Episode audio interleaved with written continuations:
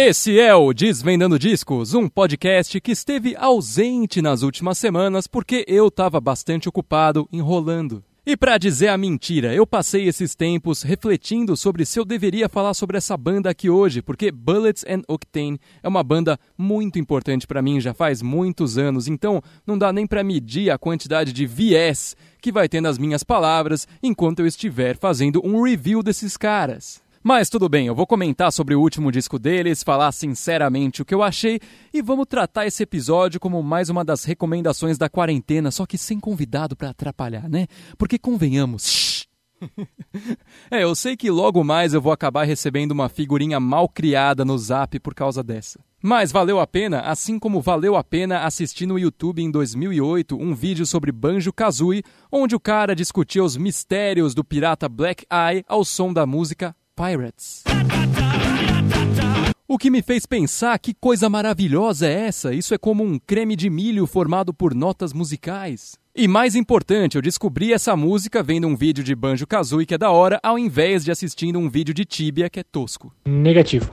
Errado. Errado. Você está equivocadíssimo. Como já foi dito, o nome da banda é Bullets and Octane, que significa balas e octano, octano sendo um hidrocarboneto C8H18, e esse nome resume muito bem a essência do som dos caras, que é bastante agressivo e por vezes sem nenhum sentido. E isso é refletido tanto na sonoridade quanto nas letras. A gente tem letras engraçadas, algumas mais depressivas e também aquelas que merecem ser estudadas, como por exemplo a música Bad Things to Bad People, que ele fala: Talvez eu seja sádico. Eu fiz tudo por amor, então, se eu puser fogo na sua casa, você não pode me culpar.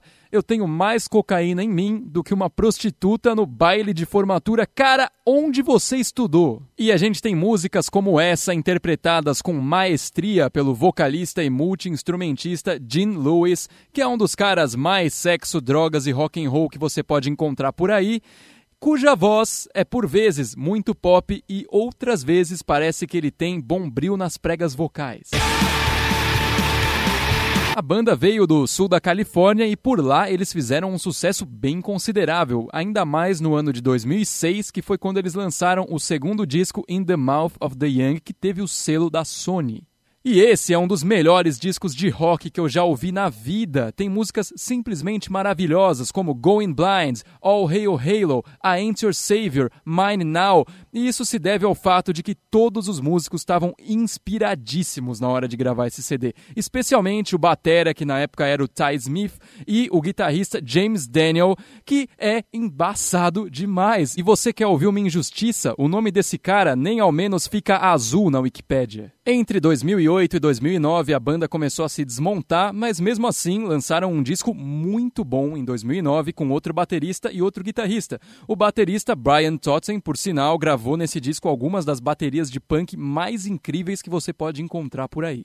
E foi nessa mesma época, no ano de 2008, que o vocalista Gene Lewis se propôs a escrever e gravar uma música por semana ao longo do ano inteiro, onde ele cantava e tocava todos os instrumentos e depois postava no MySpace. E ele realmente fez isso, ele concretizou esse negócio e por isso, palmas para ele por ter gravado todas as músicas e por ter investido no MySpace, né? Com todo aquele sucesso que uma vez foi alcançado apenas na lembrança, em 2013 a banda lançou o disco 15, que era uma comemoração dos 15 anos de Bullets and Octane. O problema é que o único membro original que sobrou nesse ponto era o Gene Lewis. E logo na primeira faixa, Same Old Story, você já vê que ele está frustrado com esse caminho que a banda teve, esse negócio do sucesso simplesmente sumir, do disco nunca realmente emplacar. E ele fala disso na letra, ele fala dando risada: "Ah, esse vai ser o próximo disco de platina, né? Pode crer". O curioso é que nessa mesma época ele estava investindo pesado na carreira solo, gravando um monte de música, um monte de clipe, uma música mais country, assim, uma pegada bem diferente do que a gente tem no Bullets que infelizmente não vingou também, mas o cara é guerreiro. Ele é meu guerreirinho. Em entrevista mais recente, o Gene Lewis comentou que depois do abuso excessivo de drogas, casamentos fracassados e o sumiço da fama, ele só quer continuar fazendo música para tirar o suficiente para sobreviver e se divertir sem se preocupar com esse lado sórdido da indústria musical. Beleza, agora o ano é 2019. Bullets anuncia crowdfunding para conseguir fundos para gravar o um novo disco que foi lançado em 2020. Vamos falar sobre ele. O nome do CD é Riots, Riots, Rock and Roll. Eu sei, eu sei que isso normalmente não significa coisa boa. Eu já falei que em música de rock é melhor você evitar a palavra rock no nome da música, no nome do disco ou qualquer outro lugar, a não ser que você seja o ACDC. Aí você pode fazer o que você quiser. Mas depois do disco do Black Kiss, que chama Let's Rock, qualquer coisa tá valendo, né? A música de abertura é a faixa título e rapaz, se você quer uma música punk, rápida, grudenta, com guitarras muito bem escritas, um vocal sujo e uma letra insana, você já tem a sua dose anual garantida só nesse som aí que é seguido pelo single que eles lançaram antes do disco, a faixa Ain't Gonna Be Your Dog, que traduz para Eu Não Sou Cachorro Não, cujo potencial chiclético tá no nível papo de jacaré, nas alturas. Bom, não, vai, nem tanto, porque papo de jacaré é o pico do Himalaia das músicas chiclete. A próxima faixa chama The Devil, que tem aquele problema, porque o pré-refrão é só ficar repetindo I bleed rock and roll, I keep bleeding rock and roll, que é um pouco desgastante, como eu já disse, mas a performance aqui é incrível, especialmente na marca dos dois minutos, quando tem um grito do Gene Lewis junto com uma virada de bateria, e eu não sei vocês, mas foi para isso que eu me alistei. E no número 7 a gente tem a faixa Heaven Can Wait, que também é uma das melhores no disco. Começa bem de boa, só com a guitarra abafada e o vocal bem grave, e na marca dos 20 segundos vira algo que poderia facilmente ser uma música no disco novo do Foo Fighters. Então, se você é fã do Foo Fighters, vai lá e fala pro Dave Grohl: Ô, oh, cara, escuta esse som surrupia que ninguém vai perceber. Aí sabe o que eu vou fazer? Vou denunciar o Dave Grohl, porque não tem graça roubar a música da galera. Pulando pra última faixa, Lost Crazy Cycle é uma das músicas mais diferentes que o Bullets já lançou, isso porque o verso é uma coisa mais falada, não chega a ser um rap mas ali está o fundo de rock todo que a gente está acostumado e o Gene Lewis está falando as palavras. O refrão é a coisa mais bullets possível que te dá vontade na hora de entrar num bate-cabeça. E se uma música de rock não faz isso com você, para que, que ela serve?